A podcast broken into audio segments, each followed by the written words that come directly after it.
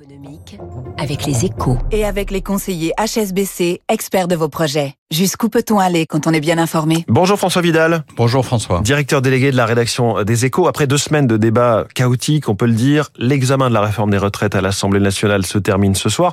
Quel bilan tirez-vous de cette séquence? Ben, On peut tirer trois leçons, je crois. Hein. La première, et la plus importante à court terme, c'est qu'une majorité est à portée de main pour voter la réforme. Les députés LR ont beau souffler le chaud et le froid, il semble désormais acquis que le gouvernement aura les voix nécessaires pour faire approuver le texte.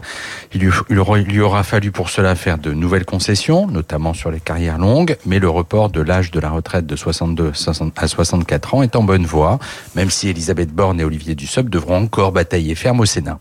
La deuxième leçon, c'est qu'une Assemblée nationale sans majorité absolue n'est pas la garantie d'un débat démocratique et pluraliste. Bien au contraire, l'obstruction parlementaire menée par LFI aura offert un spectacle désolant en empêchant les députés de se prononcer sur le fond du texte. Elle rappelle les pires heures du parlementarisme et cela n'augure rien de bon pour l'ambition réformatrice du quinquennat. Pendant ces deux semaines, l'opinion des Français n'a en tout cas pas changé. Hein. Les deux tiers d'entre eux restent opposés à la réforme.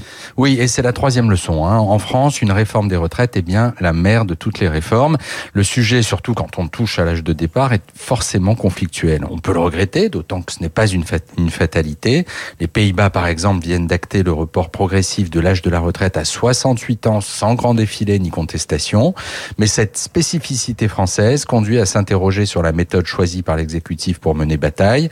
En voulant convaincre que cette réforme était non seulement nécessaire, mais qu'elle était juste, il s'est piégé, comme l'illustre le débat actuel autour du nombre de bénéficiaires de la pension minimale. Une erreur tactique qui a alimenté la mobilisation et prolonge le bras de fer avec les syndicats jusqu'au 7 mars au moins. Allez, petite note d'espoir quand même avec ce, cette grande interview du vendredi dans les échos de Gilles Pison, le démographe, professeur émérite au Muséum national d'histoire naturelle, qui nous dit la crainte d'un déclin de la population française est infondée. C'est toujours ça de prix. Merci beaucoup François Vidal des échos. On vous retrouve lundi. Il est 7h12. On va parler de ce record hier du CAC 40 avec euh, la star de l'écho dans quelques secondes.